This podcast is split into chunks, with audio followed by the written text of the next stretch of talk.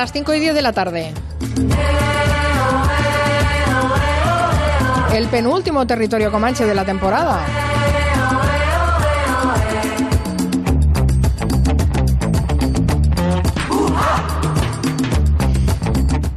Tal día como hoy, hace 65 años, se inauguraba Disneyland en California, así que nuestro Comanche es un poco así como un parque de atracciones. Depende si te pilla la montaña rusa, las barcas esas de mojarte, los autos de choque. Y tenemos a. Bueno, no espero que no haya muchos autos de choque, ¿no? Nuria Torreblanca. Muy buenas. Estaba pensando, autos de choque. A ver, momento. ¿Parque de atracciones o, o feria? De a ver, a ver, a ver. De atracciones. Cualquier atracción que se precie, cualquier parque que se precie que diga atracción, atracción como apellido, tiene que tener un auto de choque. No me digáis que no.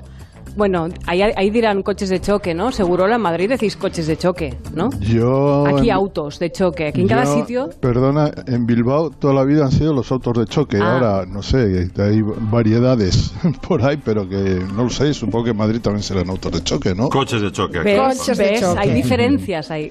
Ostras, Dios. la identidad, ¿eh? Sí, sí, sí. Es que esto... La, la identidad que yo creo que te defines con tu actitud en los autos de choque o en los coches de choque. ¿eh? Yo era de los que jugaban a no chocar, o sea, a esquivar el conflicto. Claro, esa es la gracia, ¿no? Yo pensaba que era esquivar. Yo también soy de las que esquivaba, sí. Es que si Yo no- tengo que confesar que es el único coche que he conducido en mi vida. Es verdad. Porque no sé conducir.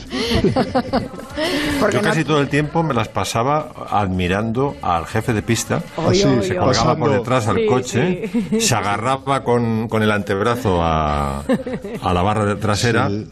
y, y te aparcaba en marcha atrás. ¿Te acuerdas qué, qué, Y qué era? cuando, y cuando saltaba de un coche a otro. Bueno, era impresionante. Y, y luego estaba el típico desgraciado que llevaba que- que- con, con- el diente más retorcido que ni sé.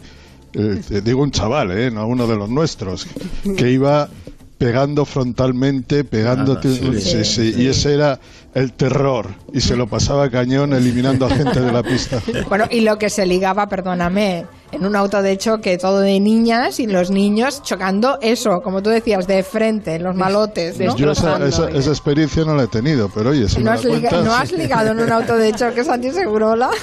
Yo, pues te digo la verdad, ahora que lo pienso, no chicas solas conduciendo autos de choque. Cuando yo tenía 8 o 9 años no había muchas. No. Santiago Segurola iba como, como Steve McQueen en Le Mans. Así es, exactamente. ¡Ay, qué imagen más estupenda! bueno, pues ya estamos todos. Max Pradera, Miki Otero, Nuria Torreblanca, Santi Segurola en este Comanche de hoy. Y para que no falte nadie, ni ningún muñeco diabólico en un parque de atracciones, también está Donald Trump. Vamos a hablar de Donald Trump. Qué sorpresa, ¿verdad? Eh, es, es inevitable hablar de este, de este hombre. Eh, y De creo que sí, sí, sí, es que me costaba, ¿eh? me costaba encontrar el adjetivo o el sustantivo en este caso. Eh, es que Santi viene fuerte porque ha recopilado algunos momentos de idioteces que Trump ha soltado en la pandemia y creo que para empezar el, co- el Comanche es lo mejor que podemos hacer. He hecho una especie de, ya que llega el verano, de grandes éxitos de, de Trump durante este periodo que con, con con algunas de sus principales melodías, hay una que es eh, absolutamente la canción del verano y es It will go away, it will go away, it will go, se irá, se irá, se marchará, se irá, se irá, se marchará. El hombre está con eso, pero el virus no se marcha. Bueno, todo esto más o menos comienza el 22 de enero cuando se conoce el primer caso de COVID en, en Estados Unidos y Trump dice, no hay problema chicos, todo está bajo control. Es una persona que vive en China y todo está bajo control. Tenemos un plan y estamos en muy buena forma. Esto es el 22 de enero.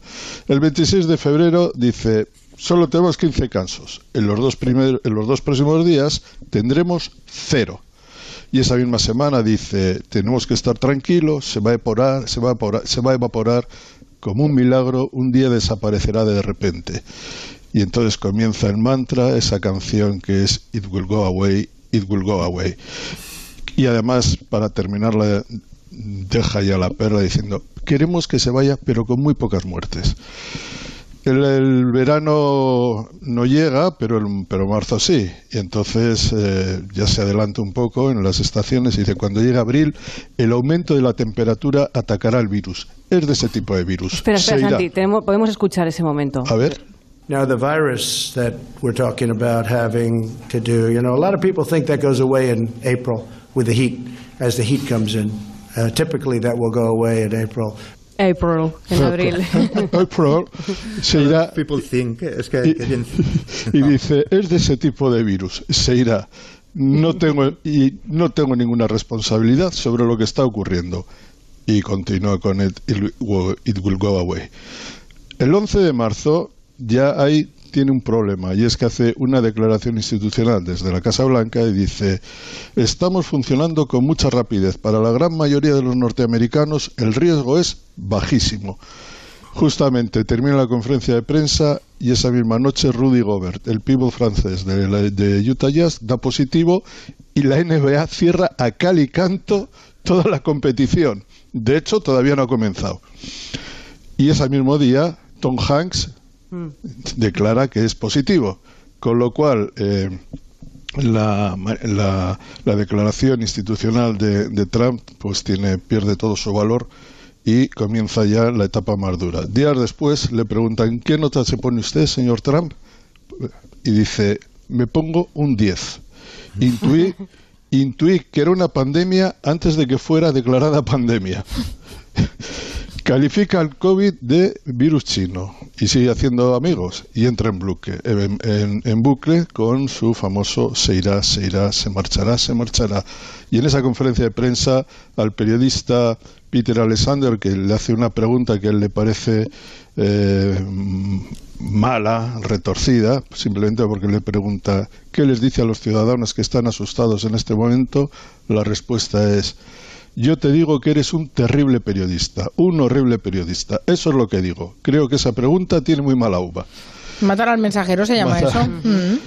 Se desploma Wall Street en la última semana de, de marzo y Trump reacciona contra las medidas de control social y económico y dice no podemos dejar que la cura sea peor que la enfermedad y señala el 12 de abril, día de Pascua, ese precioso día de Pascua, incide como la jornada para reabrir toda la actividad económica y social. Pero el 12 de abril llega muy pronto y entonces ese día dice no es la gripe como pensaba, es un virus vicioso. Ay, qué bonita expresión, virus vicioso. sí. Ese, ese día han muerto 20.000 personas en Estados Unidos, pero Trump sigue, se empeña en atacar los confinamientos porque quiere abrir Estados Unidos. Claro. Y tuitea, liberad Michigan, pero con letras mayúsculas, imperativas. Y lo que ocurre, y creo que está recogido por ahí, es que eh, sus agrestes seguidores no tardan en obedecerlo. Un grupo de seguidores armados con fusiles automáticos entra en el Capitolio de Michigan, donde la gobernadora Gretchen Wilmer del Partido Demócrata mantiene el confinamiento. Trump la tacha de inepta. Y se llega al famoso día de la lejía. El día de la lejía dice en- con todos los asesores, con Fauci, con Birch, la, la- Que, que lo miran alarmados. Que lo- que le creo, miran- creo que lo podemos oír, ¿no? Disinfectant, where it knocks it out in a minute, one minute. And is there a way we can do something like that uh, by injection inside or or almost a cleaning? Because you see, it gets on the lungs and it does a tremendous number of the lungs. So it'd be interesting to check that. So that you're going to have to use Injection, medical eso, doctors. But it's- eso da miedo ya de de energía. Energía, inyección. Veo que hay un detergente que mata los virus en un minuto. Dice, ¿no habrá una forma de inyectarlo a la gente? Sería interesante comprobarlo. La respuesta viene de, eh, de la empresa que fabrica la lejía Lisol, que emite inmediatamente un comunicado. No lo hagan, por favor. No, claro, tú dirás. Bien, este, este hombre que pide que, que quizá que habría que, que inyectarse un poco de lejía en, en vena para ver si se nos quita el virus, dice que tiene un sentido natural para la ciencia. Y otra declaración es verdaderamente impresionante. Dice, mi tío John era ingeniero y trabajó de científico en el MIT. Buenos genes, yo los he heredado. La gente se sorprende de todo lo que sé de la ciencia. Los científicos se acercan a mí y me preguntan, ¿cómo sabes tanto de esto? La verdad es que creo que tengo una habilidad natural para la ciencia. Quizá me, me debería haber dedicado a eso en lugar de ser presidente. Eh, Este, eh, de verdad que eh, tiene una disonancia cognitiva gravísima, pero aparte de eso es que él se, él se lo cree, evidentemente. Absolutamente, Yo, creo que sí, cuando sí. dice estas cosas, estas butades, es que se las cree. Él, él cree que ha heredado genéticamente. Te- te- tenemos un psiquiatra de guardia en el programa. No sé, pero de verdad Pero- no, me, me cuesta mucho pensar que lo dice sabiendo que es mentira, ¿no? No Sí, sé. sí. Santi, ¿cómo- Bueno, y luego de- tenemos el- la famosa esta del meeting de Tulsa, Sí. que por cierto no llenó el estadio porque la gente estaba muerta de miedo, que ya lanza la mundial y es dice, cuantos más test se hacen, más casos se conocen. Eso es cierto. Eso Pero es la- lo único pero entonces, cierto que ha en- dicho. entonces se interviene. He pedido que se hagan menos test. Así, si evitan la realidad, a lo mejor el virus también, la, también decide evitarla y desaparece. Pero no. A día de hoy, y esto va muy en serio, hoy ha habido 76.000 contagios en, est- en Estados Unidos. Es el día récord de toda la pandemia. 75 eh, 75.000 contagios. Récord de casos en un día. Hay 3,5 millones de contagiados. 135.000 muertos. Y este hombre haciendo se está haciendo el machote sin mascarilla. Hace ya más, mm, casi dos meses, tres meses, recome- dijo, recomiendo a la gente que haga lo que quiera, me parece bien. Si la gente quiere llevar mascarillas, perfecto, pero yo no la llevaré. Uh, not necessary here. Well, everybody's been tested, and I've been tested. In fact, I was tested this morning, so it's not necessary. No es necesario. No es necesario. Cada con un par. ¿Para qué? Claro. Bueno, esto es lo que... eh, Todo, tenemos. todo esto eh, concentrado debe- deberíamos infundirlo por Estados Unidos que hay elecciones en noviembre, ¿eh? así que Sí. bueno, no estaría de más que el lo recordaran. El problema es que yo creo que esto, que nos puede parecer chocante todo lo que ha dicho este hombre, que nos puede parecer ridículo y que nos puede parecer muy grave, porque, porque es así, porque estamos pues sobre todo es un abandono del liderazgo de Estados Unidos brutal. O sea, es una dejación absoluta de lo que Estados Unidos piensa de- pensaba de sí mismo, de lo que el mundo pensaba de sí mismo y de lo que el mundo también pensaba lo que eran los presidentes de Estados Unidos. Los ha habido buenos, regulares y malos, y luego ya muy atrás viene Trump. Yo creo que es peor que eso, Santi. Yo creo que es Calígula. O sea, es el nuevo Calígula. Sí, Solo le sí, falta sí. nombrar eh, secretario de Estado a su caballo. caballo. De hecho, el libro, el bestseller en Estados Unidos es el de su sobrina, Sí. eh, que es una psicóloga clínica eh, que ha escrito un libro que ha vendido en la primera semana un millón de ejemplares diciendo que ese hombre va a masacrar a América. Sí, sí. Es así. Y dice que es un poco más o menos, dice que es un psicópata. Tremendo. Sí, un, un cruce entre psicópata y oligofrénico. Tremendo, tremendo. Cuando además lo juntas todo es alucinante. Bueno, pues nada, ahí está el, el señor. Mira, dice Raquel Seira que en Sudamérica a los autos de choque se les llama autos chocones. Ay, qué bonito. es mono. Y García Chacón dice en parte de Andalucía se les llama coches de tope. Está bien, Coches está de bien. tope. Bueno, va- Bueno. vamos a repasar con eh, Máximo Pradera. Mm, tiene una lista de, retro- de reproducción de, de insultos. Eh, bueno, a ver, y de historias de insultos. A propósito de ese comentario tan comentado de Pablo Iglesias de que había que naturalizar el insulto, bueno, pues se ha inspirado Que, Max bueno, Pradera. yo, yo no lo entendí como lo entendió la mayoría de la gente. Eh, Yo sí, entendí- sí, yo también lo entendí. ¿Cómo lo entendiste tú, Max? Yo como que el precio que tenemos que pagar por la libertad de expresión es que de vez en cuando a alguien se le calienta la boca y se pasa a cuatro pueblos. Y añadía el vicepresidente, dice, cuando eso ocurre, pues tienes los tribunales para pedir que... Sí, sí, es que se tenía que oír Y- toda y la os aseguro declaración. que funcionan porque a mí me ha funcionado con una persona que se pasó cuatro pueblos conmigo y está condenada por el Supremo, o sea que no era... era- Tienes que oír pero- toda la declaración. Lo que pasa es que donde se ponía el corte, pues dejaba en el aire simplemente la primera parte, que era la de naturalizar el insulto, y ahí es Sí. donde se ha hecho todo Sí. el comentario. Que la que realidad, era- que la realidad no te evite un buen titular. ¿eh? Eh, sí, exacto. Creo que, era, creo que era Rafael Sánchez Ferlosio que decía que el insulto es la forma más primigenia de, de diplomacia, porque a veces el insulto lo que hace es evitar que, se, que directamente se peleen, que lleguen a las manos dos personas. Es posible. Yo pensaba Bueno, que era el lo- fútbol, pero Lo que me ha llamado la atención, claro, es que en el debate político, que suele ser muy, muy bronco, pues lo, lo entiendes, ¿no? Pero que en la música clásica eh, se den insultos tan eh, impresionantes como los que voy a relatar, pues eh, llama mucho la atención, ¿no? Entonces voy a alternar los insultos en clásica con los insultos en pop. Y eh, el primero está recogido de una, una recopilación que se llama... mm, Es de Slominsky, eh, vituperio, eh, eh, repertorio de vituperios musicales se llama el libro, mm, que ya lo comentamos aquí en Julia en la Onda hace años.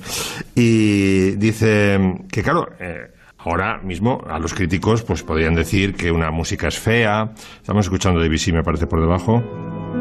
Sí. Pero nunca diría un crítico, nadie se atrevería hoy a decir que el propio compositor es feo, ¿no? Ni lo denigrarían comparándolo con un miembro de una raza inferior. Bueno, pues un crítico del Sun de Nueva York en 1903 escribía es alucinante. Esto publicado, además sin venir a cuento porque no había concierto, ¿no? Dice, la otra noche conocí a Debussy en el Café Riche, que era un, un café muy famoso de- del Cairo, ¿no?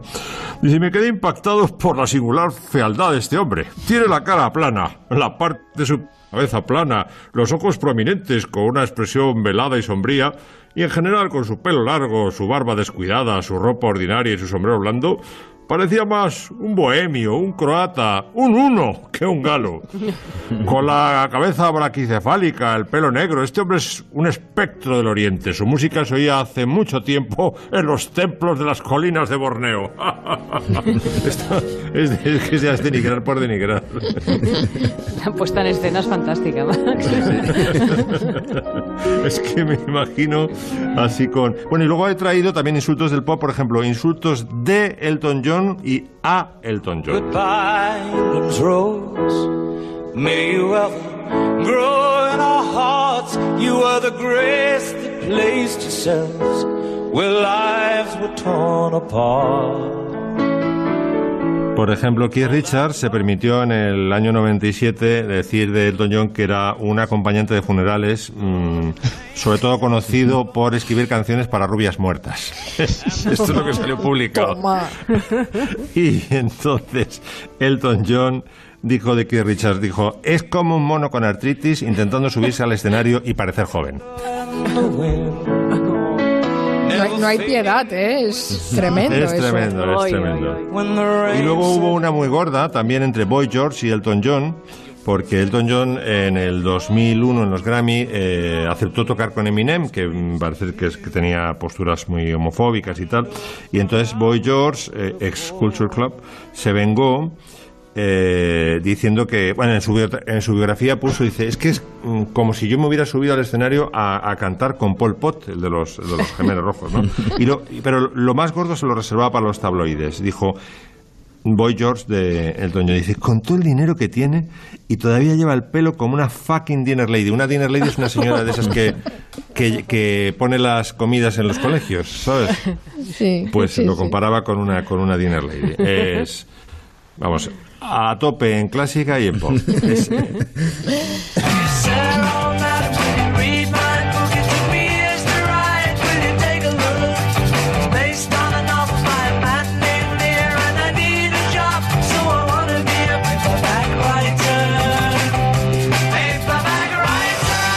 hablarles de un libro muy especial por lo que cuenta y también por quién lo cuenta. Se llama Historias del Raval, que es un barrio mm, de Barcelona, un barrio eh, bueno, del eh, casco antiguo que tiene, un- tiene, un tiene sabor, digamos, el, el barrio del Raval. Y Miki Otero ha tenido mucho que ver con esas historias, pero no lo escribes tú solo, al menos, ¿no? El libro, Miki.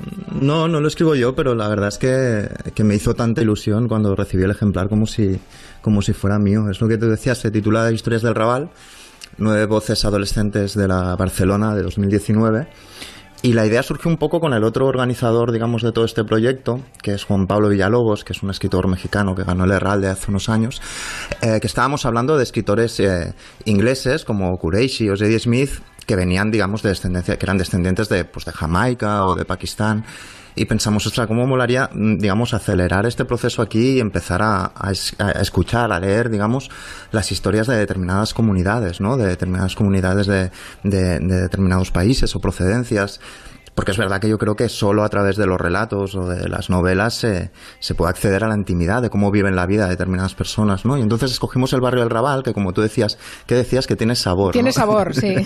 Tiene, tiene sabor, sabor, tiene olor, tiene color. Sí, es muy multicultural, sí. Es muy multicultural. Tienen más del 50% del censo son, son inmigrantes. eh, y, y- y entonces lo que decidimos es, con la colaboración de la librería La Central y de una serie de institutos de, de ese barrio, organizar una especie de concurso donde se podían presentar los chavales que tenían 14, 15, 16 años con sus, con sus relatos, ¿no? Esos relatos tenían que ir, pues, de su familia, de por dónde se movían en el barrio, de qué les pasaba en la escuela, etcétera, etcétera. Y a los que ganaron les regalamos un taller de escritura. Entonces estuvimos como cinco meses, eh, Juan Pablo Villalobos y yo, pues, dándoles un taller de escritura a chavales de eso, de 13, 14, qui- eh, 15 años, ¿no? Que, que fue, un- fue una experiencia increíble. eh, desde el primer momento aprendimos más nosotros que ellos. Me acuerdo que el- la primera sesión preguntamos, mm, definiros con un adjetivo. Y todos dijeron normal. Fantástico. Y a partir, y a partir de ahí empezamos como a, a- a estirar un poco de sus historias y eran historias eh, que tenían que ver, bueno, con, con echar de- eh, en falta amigas de infancia en, en, en Bangladesh, con persecuciones policiales. Una iba de un repartidor de catálogos de Ikea al que metían en un chantaje, que tenía una frase que recuerdo preciosa. Si no oigo sirenas en mi barrio durante más de un minuto, me pongo nervioso, ¿no? Eh, Eran todo temas que de una manera muy indirecta, sin ser súper autobiográficos, pues explicaban un poco sus vidas, ¿no? Y nada, aprendimos un montón durante todo el proceso y entonces la editorial de Villalobos, que es Anagrama, y la amiga, que es Blacky Books, se juntaron y editaron un libro con los relatos de, de todos estos chavales, que es el libro que, que- finalmente, digamos, se, materializó hace un par o tres de, de semanas. Y de verdad que, bueno, no sé, yo no soy muy objetivo porque le escogí mucho cariño tanto a los textos como sobre todo a los chavales, pero, pero, pero yo creo que, hay- que tienen momentos verdaderamente emocionantes y... y- Sí, y- esa frase que has dicho es muy buena. Es de ya de escritor.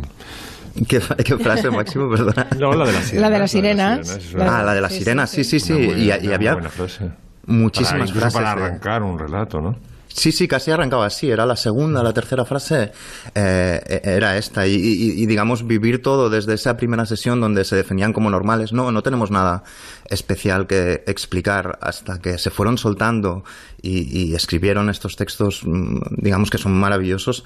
Pues, pues, pues ha sido un proceso muy, muy especial. Y, y, y después, como le- les entregamos en mano los ejemplares, y bueno, fue, fue bastante divertido. La idea, es, ponían- la idea es buenísima, ¿eh? Y además cómo se ponían que- vivos de repente firmándome los ejemplares. ¿no? Yo te lo Eh, firmo, soy creo el que- autor. creo que tienes razón, porque tiene, tiene que haber una, una creación y una literatura en, eh, perdida en las entretelas de una ciudad como esta que parece muy uniforme en su creación cultural y, y incluso en su lengua, ¿no? Y sin embargo eh, está llena de, de otras voces, otros retratos, lo que para ellos es normal, seguramente para nosotros es extraordinario, ¿no? Y verlo así concentrado, la idea Otras es fantástica. Historias del Raval, fantástico. Historias del Raval. Muchas ¿No se gracias. Impactó, por cierto, ¿no se impactó en la, en la ceremonia laica que el ruido de fondo fueran sirenas?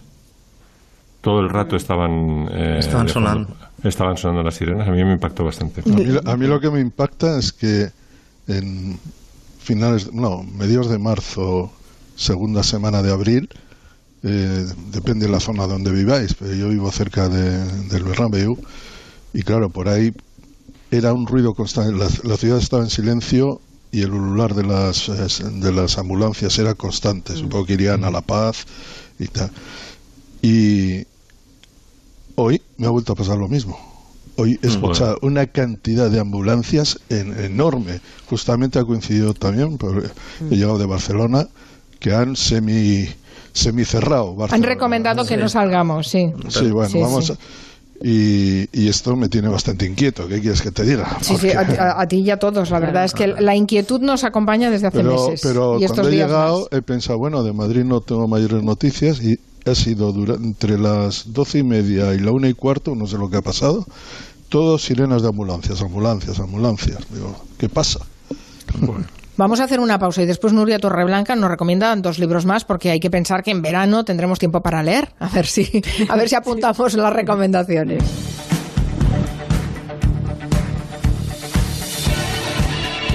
En Onda Cero, Julia en la Onda. Con Carmen Juan.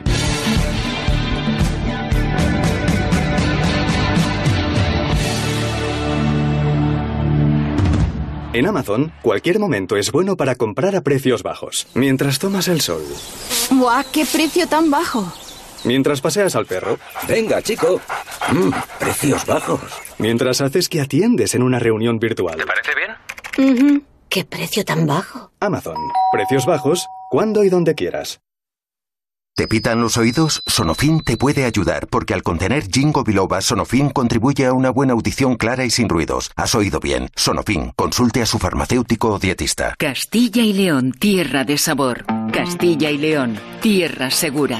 Ven a disfrutar de una comunidad que te ofrece cultura, gastronomía, naturaleza, historia, con total seguridad. Vamos a descubrir todo lo que nos ofrece Castilla y León el lunes 20 de julio en La Brújula, en un programa especial patrocinado por Castilla y León, Tierra de Sabor. Síguelo también en internet y en redes sociales. El lunes 20 de julio, desde las 8 de la tarde, La Brújula, con Juan Ramón Lucas. Te mereces esta radio. Onda Cero, tu radio. Este año es el verano del cuatro días al pueblo en León, más una semana en la casa de los abuelos de la playa, más otra en casa, que vienen mi hermana y mi cuñado, más un fin de semana largo en el camping con los amigos. Sí, tenemos un verano muy repartido, tan repartido como el extra de verano de la 11. El próximo 15 de agosto repartimos 20 premios de un millón y un premio de 3 millones de euros. Estés donde estés, compra ya tu cupón y juega al extra de verano de la 11. 11. Cuando juegas tú, jugamos todos. Juega responsablemente y solo si eres mayor de edad. Calviá, en Mallorca, es playa, gastronomía, un mar azul intenso, cultura, deporte, naturaleza, paisaje, descanso y seguridad. Piérdete en Paguera, Palmanova, Santa Ponsa, Portals Nou, Silletas o en el nuevo Magaluf. Ven a Calviá y preocúpate solo de disfrutar. Calviá, tu destino seguro y de calidad. Descubre Calviá en visitcalviá.com. Ayuntamiento de Calviá. Onda Cero. Teletrabajando desde casa. ¿Ya echas de menos el confort de tu lugar de trabajo habitual? Llévate la comodidad y ergonomía de tu oficina. Por un día, una semana, un mes, un año.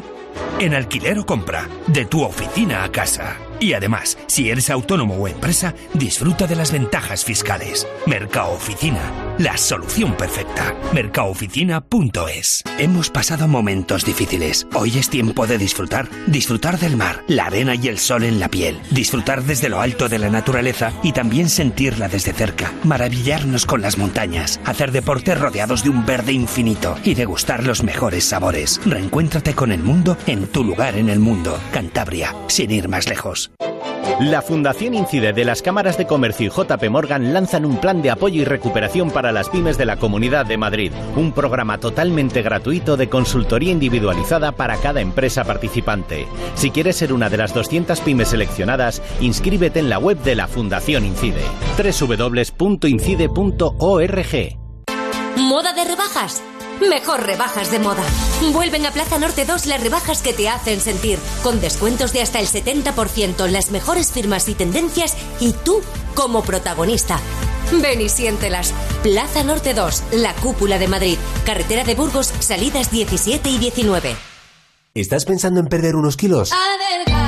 En Adelgar estamos haciendo uno de los mayores descuentos que hayamos hecho nunca. Y ahora te pagamos 20 euros por cada kilo que pierdas con nosotros. Sin letra pequeña, sin dietas milagro ni pastillas. Pide tu cita informativa gratuita en el 91 577 44 77 y en adelgar.es.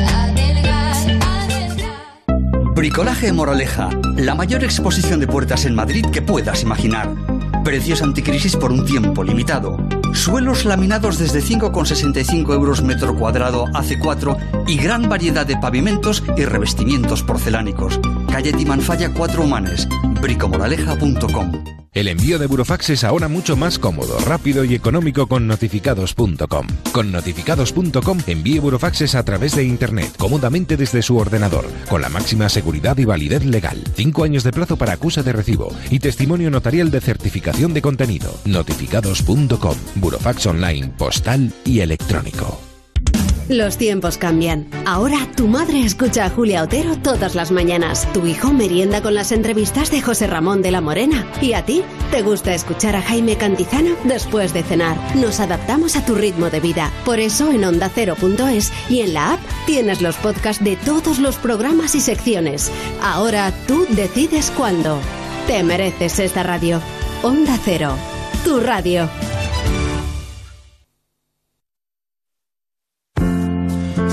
Satellites gone up to the skies. Things like that drive me out of my mind.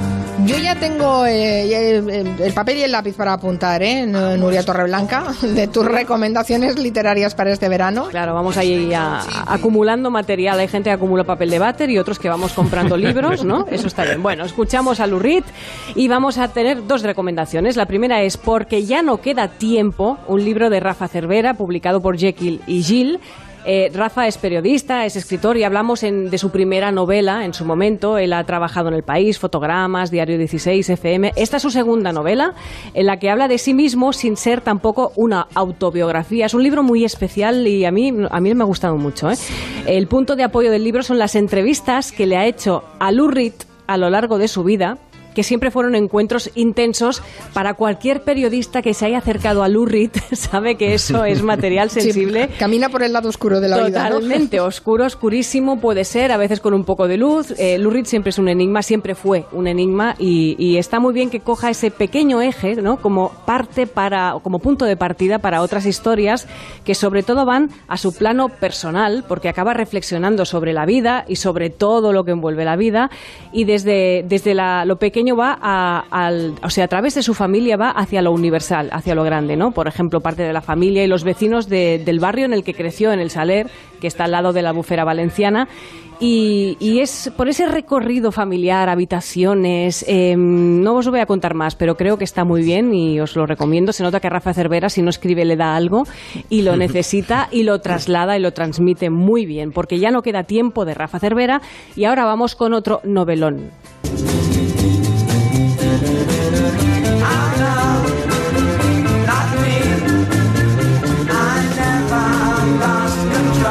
De Lurrita a David Bowie, ¿qué os parece la cosa? Bueno, pues eh, esta novela se llama Nuestra parte de noche, la escribe Mariana Enríquez, la publica Anagrama, es el premio Ralde de este año, la última edición, es el Celsius de la Semana Negra de Gijón de la semana pasada y los mil premios más porque esta novela lo está ganando todo y es que lo merece.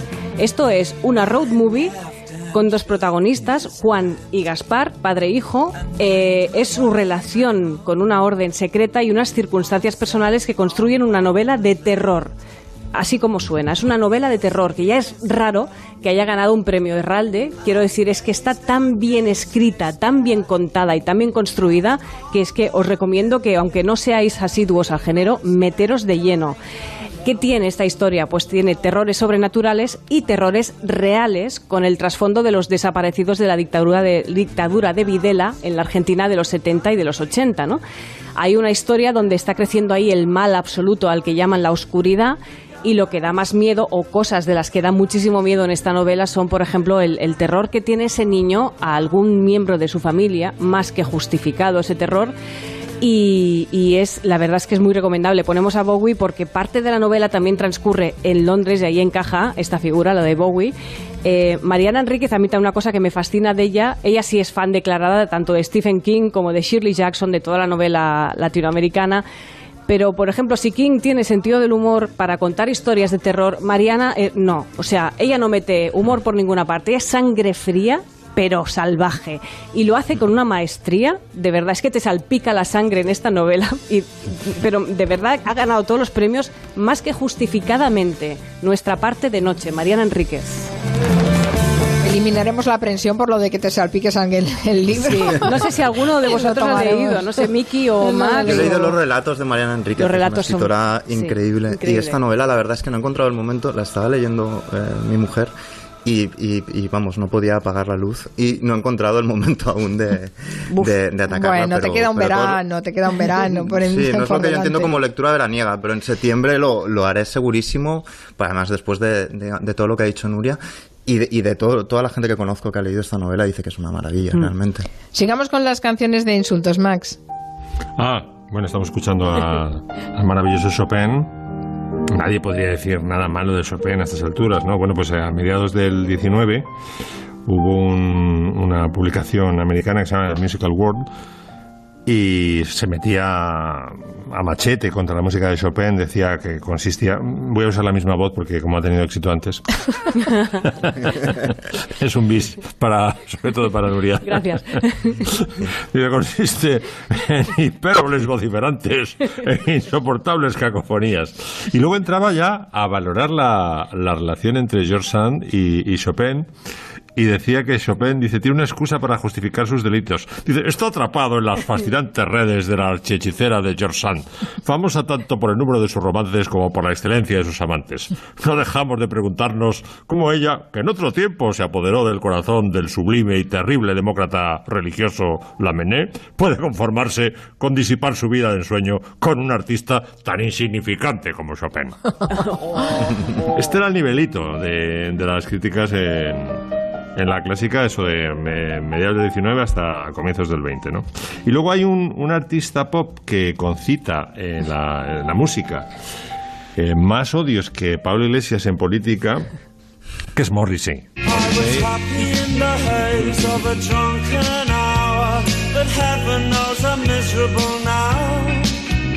I was looking for a job and then I found a job. A mí me gusta mucho Morrissey, me gusta mucho cómo canta y me parece Sí, un pero personaje- corre un riesgo, ¿eh, Maxi? El riesgo es que acabe pareciéndose a Mirel Bosé. Ha dicho muchas bobadas últimamente. Últimamente sí, sí, sí. Sí, no- no Mejor que cante que que hable, digamos. Bueno, se pasó cuatro pueblos con, eh, con Robert Smith de The Cure y le llamó hace años, dijo que, de- que era un payaso gordo con maquillaje llorando sobre una guitarra, ¿no? Y entonces salió eh, Robert Smith de The Cure diciendo, dice, para expresar el odio que le, había, que le provocaba a Morrissey, dijo, dice, si Morrissey dijera ahora que no hay que comer carne, dice, yo comería carne. Ese es, ese es el punto hasta el que, hasta el que odia a Morrissey, ¿no?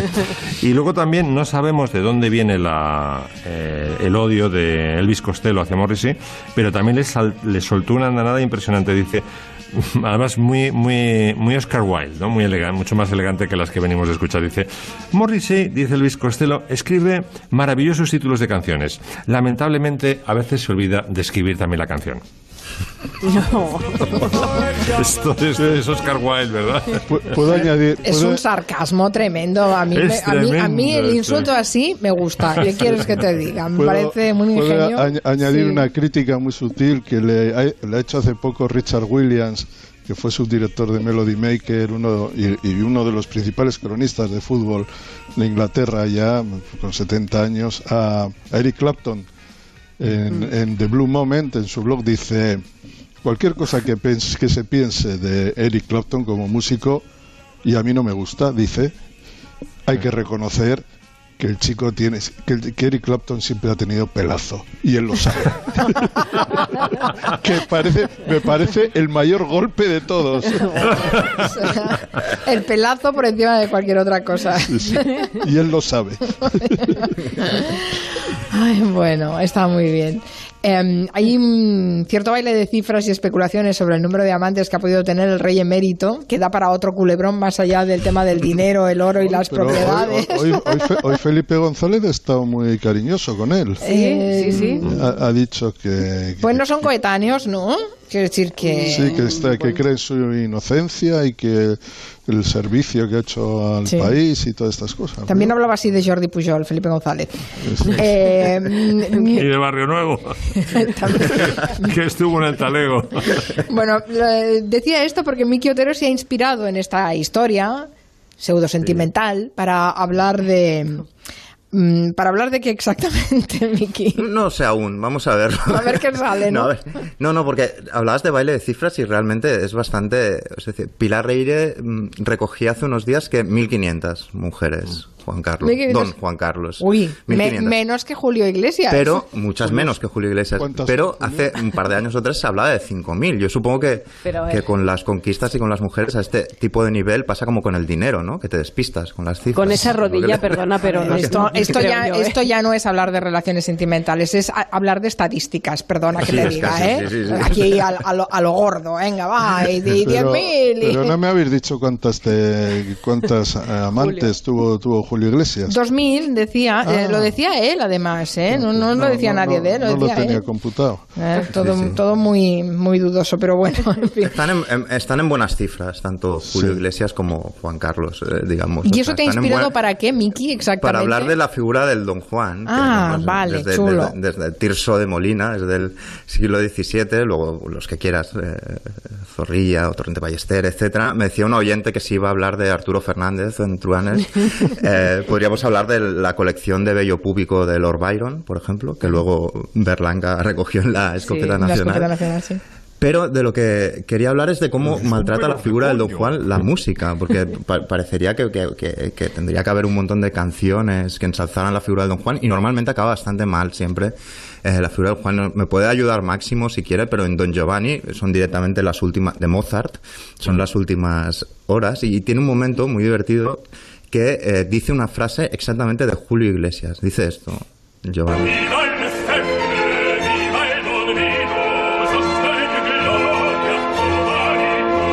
Sea, vamos, un vivan las mujeres, viva el vino de toda la vida.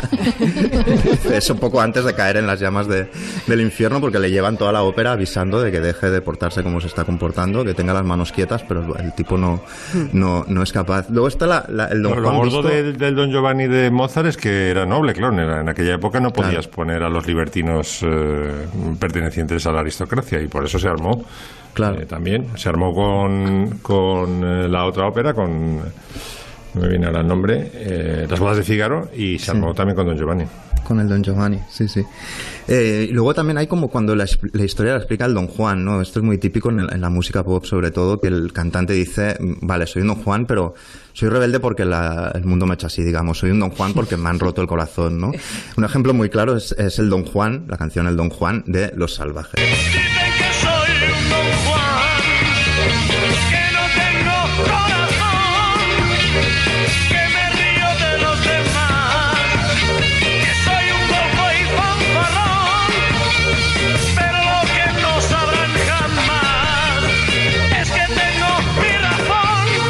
Aquí ya se está excusando, tengo mis razones, y entonces te procede a decirte que lloré por Excusas, mi primer excusas. amor, por mi segundo amor, pero ahora que ya llevo mi 120 amor, ya no lloro más, ¿no?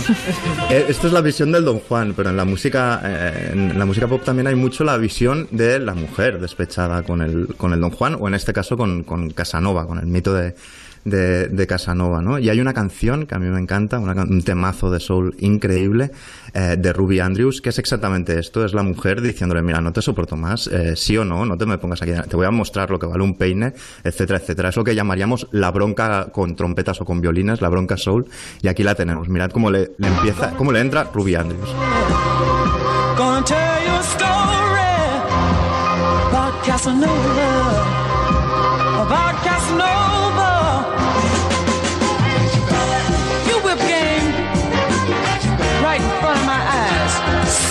Le empieza a echar la bronca, le dice, mira, tus, tus días de juego han acabado, Casanova, me tienes harto, hartita del, todo, hasta que luego ya llega al puente y llegan los violines y, le dice, mira, has acabado para, estás acabado para siempre, Casanova, que es aquí.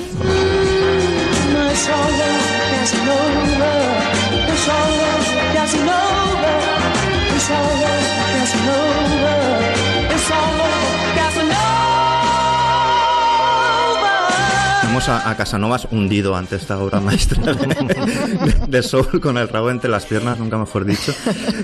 A mí me hace mucha gracia también la visión de- del, del, del Don Juan, del Casanova que tiene Enrique Jardiel Poncela, el novelista, que es que para él hay una novela, pero hubo alguna vez 11.000 vírgenes, que hace un prólogo que va sobre la idea de Don Juan, ¿no?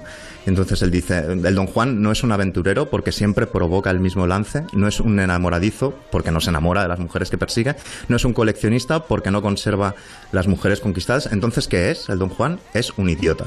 Es un idiota porque conquista a fuerza de dinero, dice idénticas palabras, no sabe abandonar a tiempo la profesión y porque hace de su corazón un fichero. Me parece muy elegante. Bueno, la, interpretación psicoanalítica más aceptada es que es un homosexual, ¿no? El seductor compulsivo.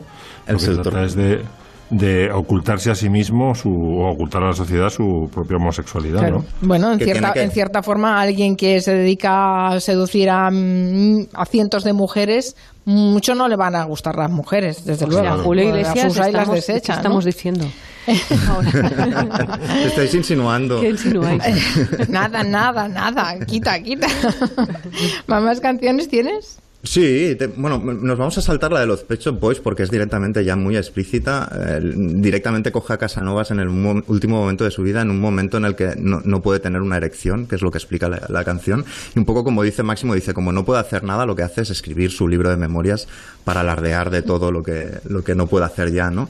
Y esta cosa del, del Don Juan, eh, ya ha venido a menos en la última etapa de, su vida, la explica muy bien eh, Willy Colon, el rey de la salsa de la Fania All Star, con Rubén Blades, con Héctor Lavoe, que tiene una canción titulada Casanova que pone a caer de, un- burro a un Casanova de, cierta edad. Miren lo que le dice.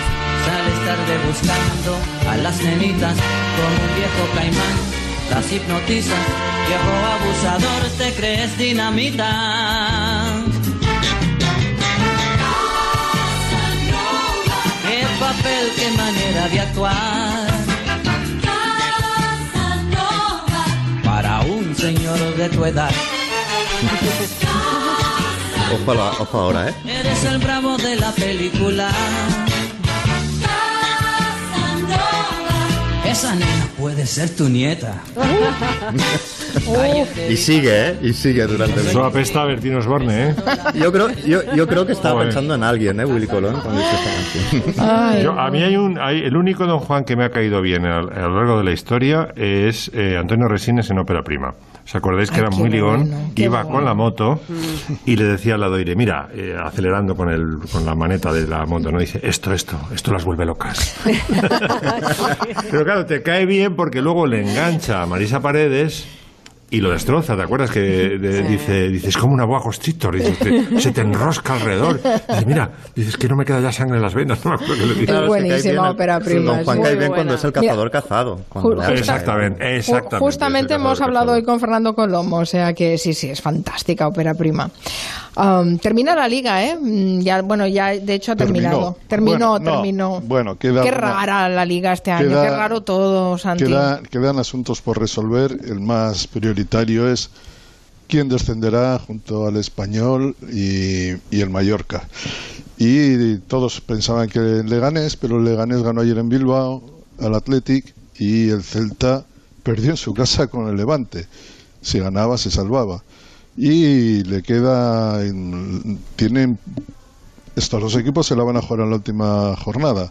Tienen que ganar porque solo hay dos puntos de diferencia entre ellos y la verdad es que es algo que nadie pensaba, pero da un mérito extraordinario a este pequeño equipo que es el Leganés, como también lo han tenido otros equipos pequeños como el Eibar. El campeón es el Madrid, ha ganado 10 partidos después del confinamiento, no ha dado opción prácticamente nunca a sus rivales y el Barça ha fracasado. De hecho, las palabras de ayer de Messi hablar eh, fueron yo creo las más duras que ha pronunciado desde que está en el Barcelona somos blandos, somos débiles, no competimos. Si estamos así, no vamos a, a jugar la Copa Europa ten- con el, porque tienen que jugar una eliminatoria ahora contra el Nápoles. Pintó un, pano- un panorama tan feo que me pregunté qué sería de el Camp Nou si en lugar de estar vacío estuviera lleno de público ayer. Ayer se lo come. Pues eh, pañolada, ¿no? Sí, pero Como o sea, poco. lo que te quiero decir es que si hay algo que ha demostrado esta, esta Liga Express es que los estadios vacíos a los que más protegen es a los presidentes y directivos. Mm. Una manera de verlo, en fin. Bueno, sois todos muy elegantes, ¿eh? pero he confundido a Fernando Colomo con, eh, con, Esa Trueba. con Trueba, con Fernando Trueba y nadie ha dicho nada. Sois muy monos. pero no, hay que rectificar porque es un error y al César lo que es del César. Cosa es Tigres de papel, que ese sí que fue ópera prima de Fernando Colomo, y otra cosa es ópera prima de Fernando Trueba, que es una película divertidísima, fantástica, con Sí, Oscar sí. Ladoire. Yo Un besico, recuerdo- Ladoire, que- Recuerdo la frase fantástica, es que claro, porque tiene problemas de eyaculación precoz, y tú, le dice Resines, tú, cuando llegues en el momento, antes de echar el kiki, piensa en la muerte. es una frase fantástica de ópera prima. En Y lo fin. hunde, sí, lo parte por la mitad. Niños, taparos las orejas, que estamos en horario infantil, ya lo sé. estamos llegando al final del Comanche, nos quedará solo un Comanche antes de que cojáis vacaciones, así que puede- aprovechad. Puede y- ser el primer Comanche de la República, eh, Mari Carmen. Eh, Dice que va a hablar el domingo. Lo y fías, a sa- lo fías todo a muy rápido, ¿eh? A saber lo que anuncia. Bueno, nada, que esmeraros, porque solo os queda una semana más, así que venga. Venga. Un beso a todos. Hasta Miki, pronto. Max, Besos. Santi.